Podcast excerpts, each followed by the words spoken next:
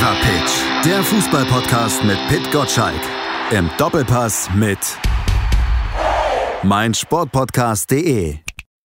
Auch der schönste Urlaub geht mal zu Ende und dann hat einen der Arbeitsalltag auch ganz schnell wieder. Aber im Prinzip ist ja die Produktion des Fever Pitch Podcasts gar nicht so richtig Arbeit. Das ist ja eigentlich ein reines Vergnügen, mit Pit Gottschalk über Fußball sprechen zu dürfen. Hallo Pit, ich bin wieder da.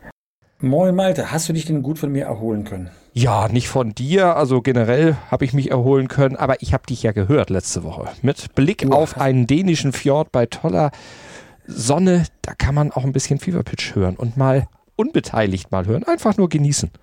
Aber du hast schon gemerkt, wie du den Kollegen angesteckt hast mit der Malte-Asmus-Krankheit. ja, die Kaffeesatzleserei, das habe ich ihm vorher gesagt. Da musst du den Pit immer wieder in den Kaffee drücken. Er war mächtig aufgeregt, aber in einer Zeit, als wir uns dann duzt und ich gesagt haben, äh, er kann mich ruhig flachsen, war alles okay. Also du bist sehr gut vertreten worden. Manche sagen sogar übermäßig gut vertreten worden. Ja, das ist doch gut. Dann kann ich aber wieder Urlaub machen. Dann kann der Kollege das ja vielleicht bald komplett übernehmen. Sei dir gegönnt, sei dir gegönnt. so soll es auch sein. Da soll ja auch kein Qualitätsverlust und kein Spaßverlust vor allen Dingen bei sein. Ja, vor allem ich musste mal Urlaub machen, dann könntest du dich doppelt erholen deinem Urlaub und wenn ich Urlaub habe. Ja, aber dann musst du mir natürlich auch einen Vertreter, du hast ja einen Vertreter, der auch mindestens ebenbürtig ist. Alexander Steuer. Ganz genau. Mit dem mache ich ja übrigens noch einen anderen Podcast. Hast du den schon mal gehört? Bisher noch nicht. Bitte mach ein bisschen Werbung hier in meinem Podcast für den anderen Podcast. Das ist ein Musikpodcast, der Musikantensteudel. Der Musikantensteudel, ich dachte, der kann nur äh, die griechische Volksmusik, nee. äh, weil er ja 50 Prozent Grieche ist, aber offenbar überrascht du mich jetzt gerade. Ja, da musst du mal reinhören. Musikantensteudel auf meinmusikpodcast.de und überall, wo es Podcasts gibt, da erzählt Alex über seine Musikleidenschaft und ich liefere letztlich die harten Fakten zu den Alben und den Interpreten dazu und Alex äh, äh berichtet vor allen Dingen aus seiner Jugend, wie er dann eben auch in Griechenland zum Teil Raubkopien erstanden hat. Interessant. Aber das gehört doch nicht zu meinsportpodcast.de. Nein, das ist mein Musikpodcast.de. Das ist ein Nebenprodukt. Ach so, du, du kannst rechts wie links, wie ich feststellen muss. Absolut, ich kann nur nicht selber singen. Ach so, dann, dann können wir ja über Fußball reden. Das sollten wir auf jeden Fall jetzt tun. Genug der Musik. Es ist aber trotzdem ja viel Musik dann auch im Wochenende drin. Vor allen Dingen ist ja bei den Bayern momentan richtig viel Musik drin. Die singen ja erstmal Lobgesänge auf sich selbst nach dem Sieg gegen Barcelona und freuen sich ja dann auch, dass sie die nächsten Jahre möglicherweise weiter dominieren. Sie haben jetzt ein weiteres Puzzlestück dazu erstmal weiter verpflichtet. Leon Goretzka bleibt. Ja, für uns war das erstmal keine Überraschung, muss ich ehrlicherweise sagen. Es hatte sich schon vor einigen Tagen abgezeichnet, dass er äh, bleiben wird. Alles andere hätte auch keinen Sinn gemacht. Er ist ja noch nicht zu Ende in seiner Entwicklung beim FC Bayern. Und äh, insofern ist jetzt Vollzug gemeldet worden, dass er einen Vertrag bis 2026 hat. Er ist zusammen mit Joshua Kimmich einfach die Achse im Mittelfeld, zu der hinten Manuel Neuer im Tor und vorne Robert Lewandowski gehört. Also äh, ich muss sagen, das ist wirklich eine, eine wegweisende Zukunftsentscheidung des FC Bayern. Da kann man nur gratulieren, äh, so schwer es auch jedem Nicht-Bayern-Fan ja. ähm, äh, schwerfallen sollte. Das Herz der Mannschaft, das hat äh, Hasan Salihamidzic dann auch nochmal gesagt. Äh, jetzt muss das Ganze ja, ja, wird sicherlich nicht nicht ganz billig gewesen sein für die Bayern. Jetzt haben sie mit Kimmich verlängert. Da wird ja auch gesagt, so ungefähr 20 Millionen viel günstiger wird Goretzka wahrscheinlich auch nicht gekommen sein. Also ich sag mal so, er wird sich jeden Tag einen Schnitzel äh, leisten können und morgen eine gute Tasse Kaffee, die er ja gerne in einem Münchner Café trinkt. Also da muss man sich keine Sorgen machen. Schlimm genug, dass wir überhaupt über Gehaltsverbesserungen reden müssen in Corona-Zeiten. Sei ihm aber alles gegönnt. Ähm, aber der FC Bayern hat gut daran getan, diese Stützen weiter an sich zu binden. Damit ist, sag mal, ähm, glaube ich, eine Baustelle geschlossen. Man stelle sich nur mal vor, Goretzka wäre weggegangen, mhm. dann hätte man den passenden äh, Mitspieler für Kimmich suchen müssen. So profitiert auch die Nationalmannschaft davon, weil diese drei, Manuel Neuer bis auf weiteres, aber vor allem Kimmich und Goretzka bilden ja auch das Herzstück dann in der Nationalmannschaft bei Hansi Flick. Und Hansi Flick kennt alle drei. Insofern brauchen wir nur noch einen gescheiten Mittelstürmer in Deutschland. Dann, dann hat man eigentlich das Bayern-System schon fast kopiert. Jetzt muss man mal gucken, wo man den hernehmen soll. Das ist ja nicht ganz so einfach, aber ich bleibe trotzdem noch mal kurz bei diesen 20 Millionen. Äh, Goretzka und Kimmich beispielsweise verdienen das jetzt, Neuer verdient das ja auch. Macht sich die Bayern-Führung damit nicht noch ein Problem, wenn sie jetzt bei den Vertragsverlängerungen generell so hoch geht, dass da ja, Begehrlichkeiten geweckt werden, dass das Gehaltsgefüge dann trotz Corona, du hast die Situation ja angesprochen, dann doch noch weiter explodiert? Also äh, die Bayern-Führung macht mir jetzt nicht den Eindruck, dass sie äh, dem Größenwahn äh, erliegen möchte. Also die wissen schon ganz genau, wie viel Geld sie da zur Verfügung haben. Es ist definitiv äh, weniger als in der Zeit vor Corona. Und man ist ziemlich klar im Kopf, was auch andere Positionen im Kader betrifft. Ich sage nur Kingsley Coman. Auch der fängt ja jetzt an mit seiner Pokerphase beim FC Bayern. Und dort hat man eine Haltung eingenommen, wie wir sie schon bei David Alaba kennengelernt haben. Wenn es zu viel ist, ist zu viel. Dann darf er auch gerne gehen. Alaba ist gegangen, ist jetzt bei Real Madrid. Man hat ihm alles Gute gewünscht, war aber nicht bereit, dort ähm, die eine Linie zu überschreiten. Das war offenbar bei Goretzka und Kimmich anders. Bei Coman würde eher der Fall Alaba eintreten, wenn er nicht zur Vernunft kommt, dass er es ein bisschen übertreibt mit seinen Gehaltsvorstellungen.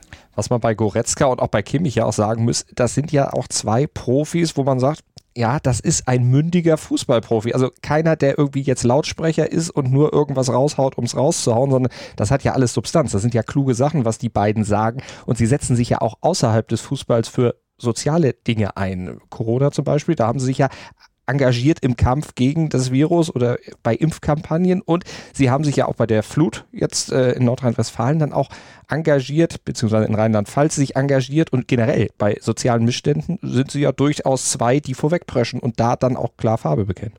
Also ich bin mir noch nicht ganz sicher, ob der CSU-Verein äh, bei München das gut findet, aber äh, bei der äh, Corona-Aktion steckte Raphael Brinkert dahinter. Das ist einer aus der, aus der Marketingindustrie, mhm. derjenige, der auch den gerade sehr erfolgreichen Wahlkampf von Olaf Scholz, also einen SPD-Wahlkampf äh, leitet. Ja, Insofern kann man diese soziale äh, Ader der beiden durchaus in gerader Linie zur SPD führen.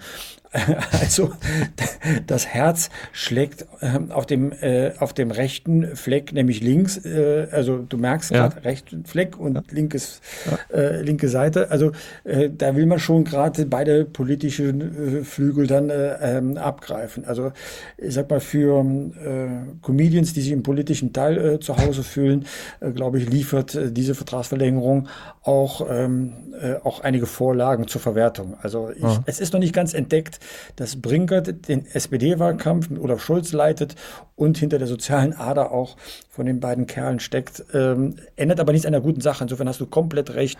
Ich finde das toll, dass die Geld eingesammelt haben. Wir haben ja beim Doppelpass da auch ein bisschen die Werbetrommel gerührt für die beiden, dass da Geld eingesammelt worden ist und auch, dass die Flutopfer ähm, äh, da auch davon profitiert haben, was die auf die Beine stellen. Also äh, ich finde sowas gut, wenn äh, Profis nicht nur Geld verdienen, sondern sich auch sag mal, ihrer gesellschaftlichen Verantwortung und vielleicht auch ihrer privilegierten Rolle mhm. bewusst sind und entsprechend auch handeln.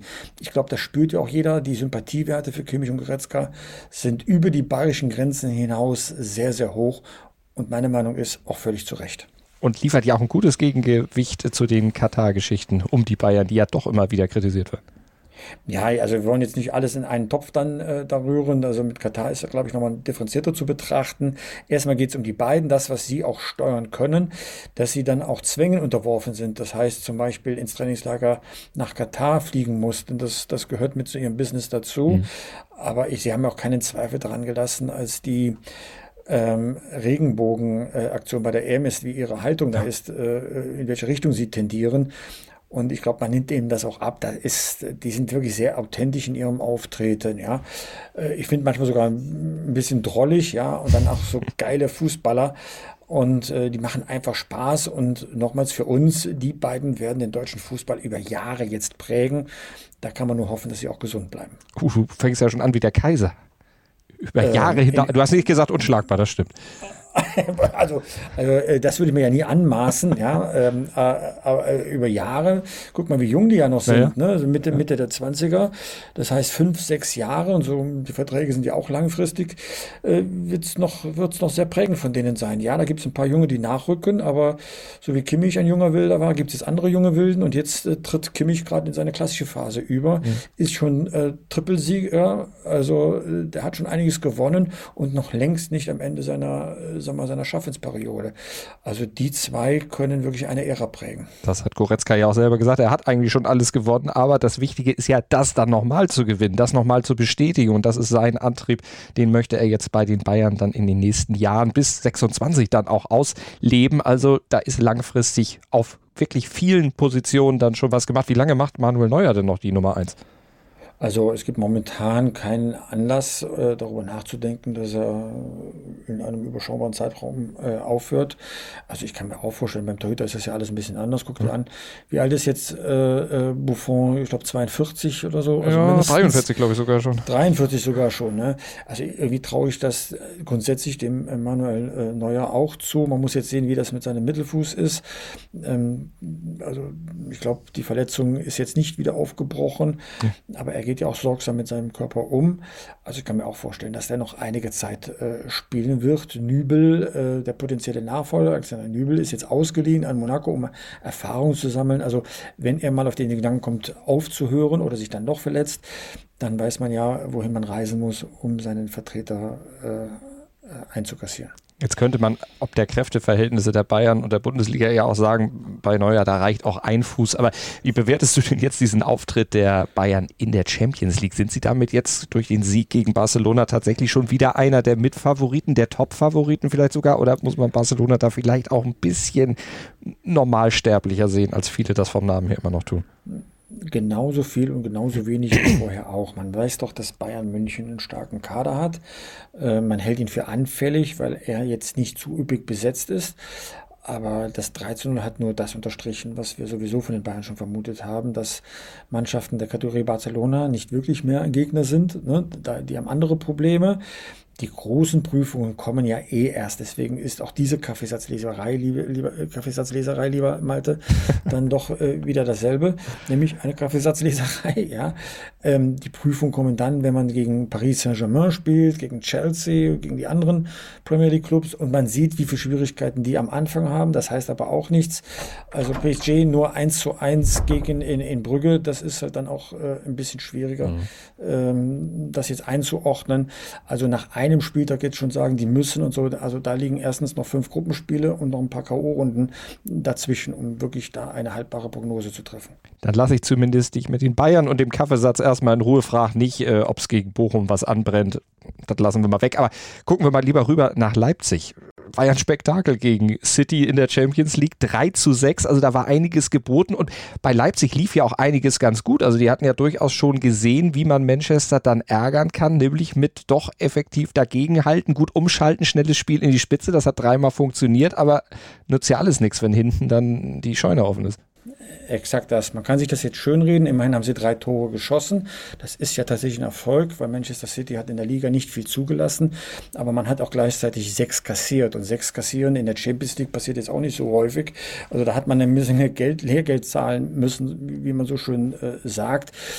Insgesamt ist es jetzt ist ein enttäuschender Auftritt gewesen. Man hat mit drei Toren Unterschied äh, verloren. Und nach drei Niederlagen zum Bundesliga-Auftakt in vier Spielen ist das tatsächlich jetzt gerade, äh, ich will ähm, ähm, nicht von einer Krise sprechen, aber es ist schon ein Momentum, äh, das nach unten zeigt. Ich glaube, es kommt äh, auf die nächsten drei äh, Spiele an, darunter zwei ähm, Heimspiele gegen Hertha BSC und Bochum. Und da braucht Jesse March, der Trainer von RB Leipzig, einfach eine sehr, sehr gute Ausbeute an, an Punkten. Ich sag mal, von neun möglichen sollte er gucken, dass er sieben holt, sechs holt, auf jeden Fall keine Niederlage mehr sich erlauben. Sonst wird es auch eng für ihn dann in der Länderspielpause im Oktober. Also dessen ist man sich schon gewahr. Man hält ihn für einen guten Trainer, man kennt ihn ja sehr gut, weil er aus diesem Red Bull-Netzwerk dann kommt. Nützt alles nichts, äh, auch die Umstellung auf eine neue Spielweise. Am Ende brauchen die Resultate. RB ist nur Mittelmaß und so günstig ist die Mannschaft auch nicht, dass, dass man sich jetzt äh, leisten könnte, nicht um die Europapokalplätze mitzuspielen.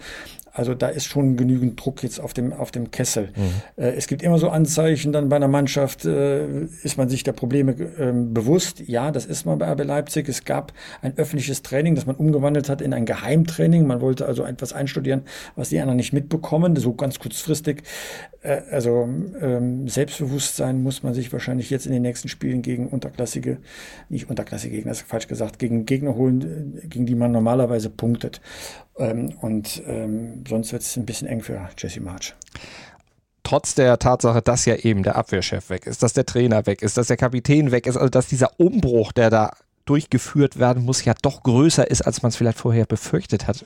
Ist das nichts, wo man sagt, ja, da kann man für den Trainer dann vielleicht auch nochmal eine Lanze brechen, ihm vielleicht ein bisschen mehr Zeit noch geben, weil er muss ja auch das Spiel, den Spielstil vom Ballbesitzfußball eher ins Umschaltspiel umbauen und da ja doch einiges, einiges umdrehen. Völlig richtig, was du sagst. Ähm, er bekommt ja auch die Zeit. Man hört es ja auch von den Verantwortlichen, von Oliver Minzler vorneweg, dass man ihm diese Zeit geben möchte. Ähm, also insofern passiert jetzt gerade nichts Überraschendes. Mhm. Aber ich kann mir beim besten Willen nicht vorstellen, dass man drei Niederlagen äh, in vier Bundesligaspielen einkalkuliert hat. Und man schaut ganz genau hin, ob es da ein Momentum gibt oder vielleicht sogar ähm, sag mal, ein Level ähm, erreicht wird, wo es keine Lösung gibt oder nicht so schnell Lösung gibt, da wieder äh, auf eine andere Erfolgsbahn zu kommen. Ähm, also da ist äh, RB Leipzig dann bei aller bei allen Vorhaben, die man hat und allen Absichten, doch auch dem äh, sehr realen Leben dann äh, verpflichtet, äh, dass man nicht zu viele Punkte liegen lässt, äh, damit die Saisonziele noch erreicht wird. Ja, also man ist dann also als Vereinsverantwortlicher hin und her gerissen. Ja, man will umbauen, aber gleichzeitig müssen doch ein paar Ergebnisse her, äh, dass die Negativspirale nicht andauert. Mhm. Also du siehst, wie schwierig das gerade für RB Leipzig ist. Nach außen strahlen sie Selbstbewusstsein aus und Zuversicht und Rückendeckung für den Trainer. Wir wissen aber aus der Bundesliga-Historie, dass so eine Rückendeckung immer nur bis zum nächsten Spiel reicht. Und das nächste Spiel ist Köln. Das ist eigentlich so einer dieser Vereine, wo du gesagt hast, die müsste man eigentlich schlagen. Aber Köln ist ja in diesem Jahr doch sehr, ja, sehr, sehr fies zu spielen. Die haben zweimal gewonnen, einmal knapp verloren gegen Bayern, sich da aber auch hervorragend verkauft. Also die machen mehr Spaß, als man vor der Saison eigentlich gedacht hätte.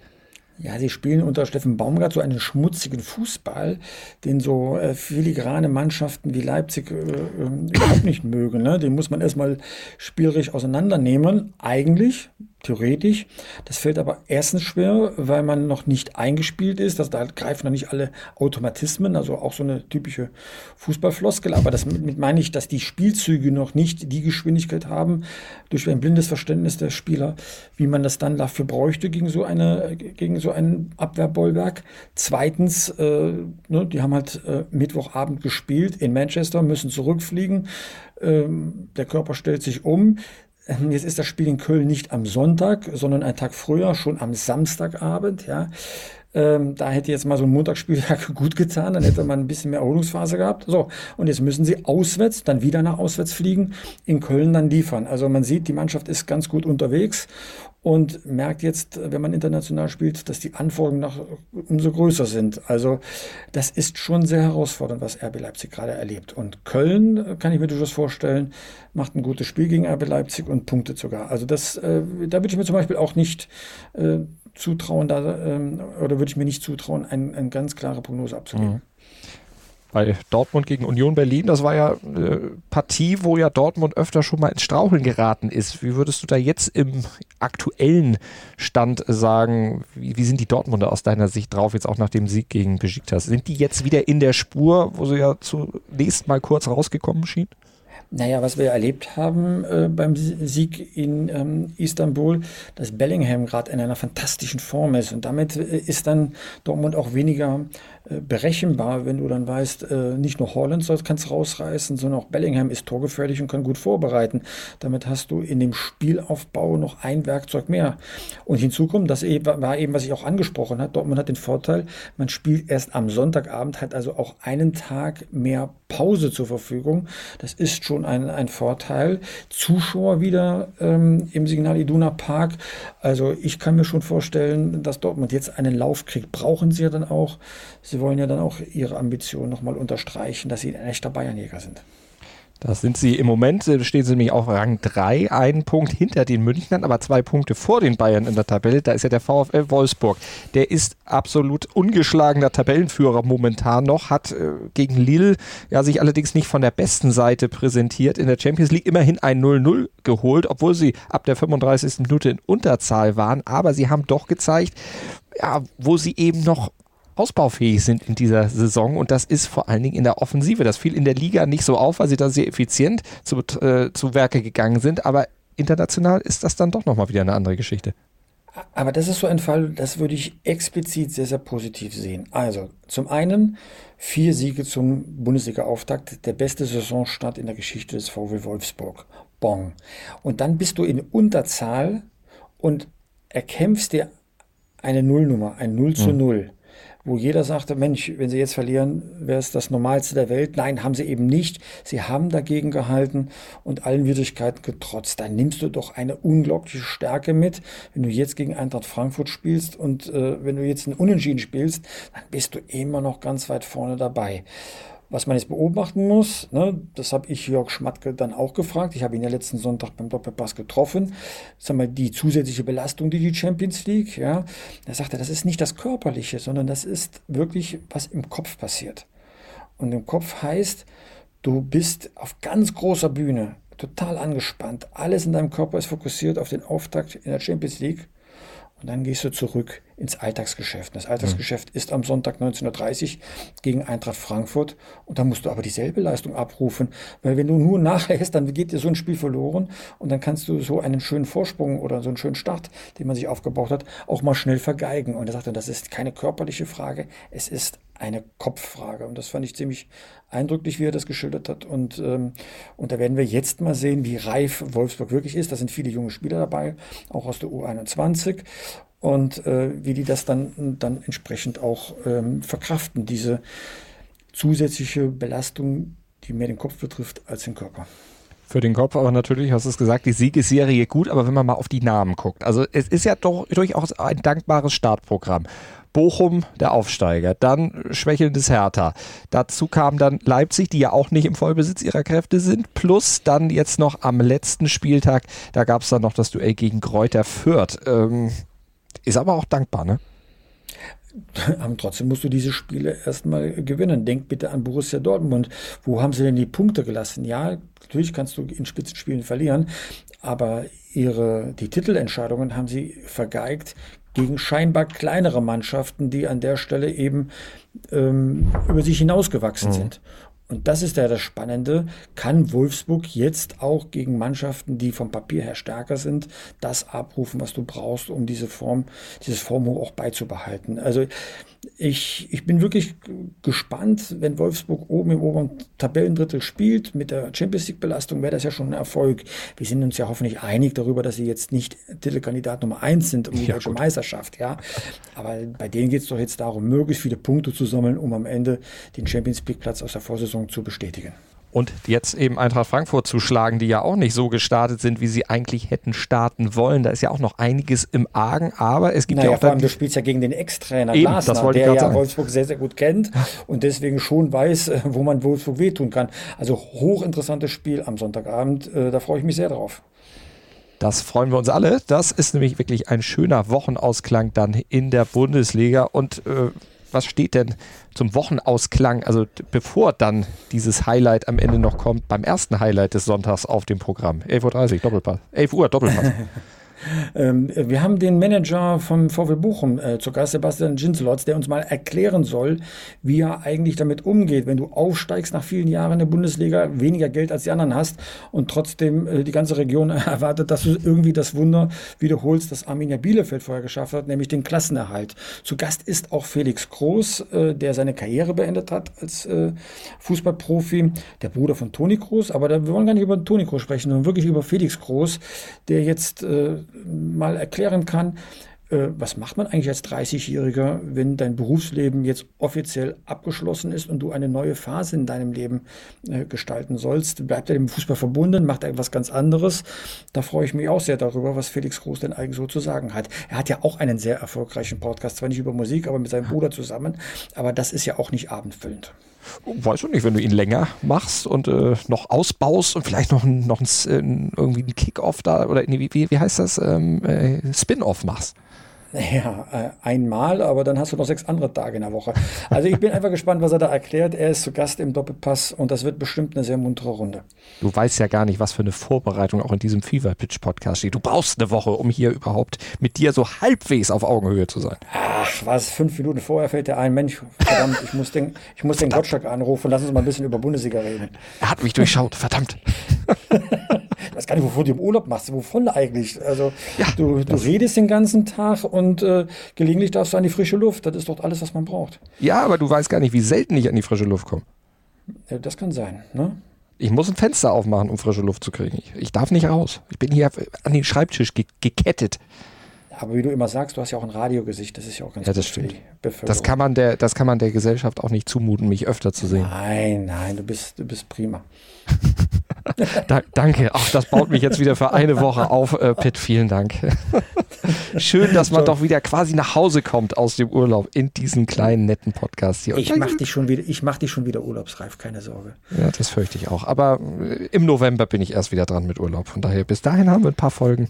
Da musst du mit mir durch dick und dünn gehen hier und durch die Bundesliga und alles, was das Fußballherz begehrt.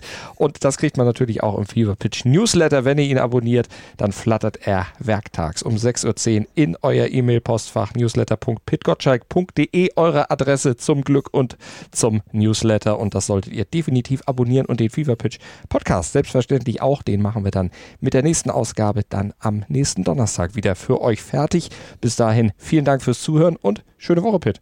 Ciao, ciao. Fever Pitch, der Fußballpodcast mit Pit Gottschalk. Im Doppelpass mit meinsportpodcast.de